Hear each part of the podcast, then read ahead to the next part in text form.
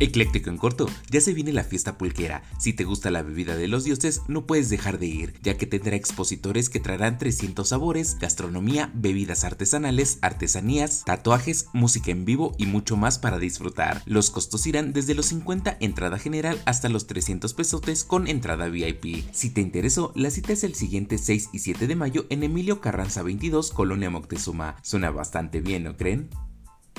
Por si te lo perdiste, diputados aprueban dos días de descanso a la semana y pasa a la Cámara Baja para su discusión. La Comisión de Puntos Constitucionales aprobó este martes el dictamen que reforma el artículo 123 constitucional para que por cada cinco días de trabajo se tengan dos días de descanso cuando menos. Pero adivinen quiénes no están contentos. Así es, los empresarios, quienes dicen que México y las empresas no están preparadas para este cambio por la informalidad y poco productivos, y además generaría pérdidas económicas muy fuertes para el país. Vaya, vaya, habría menos informalidad y más productividad si se dieran las condiciones adecuadas al trabajador, o por lo menos que respetaran la ley federal de trabajo y dieran un trato digno.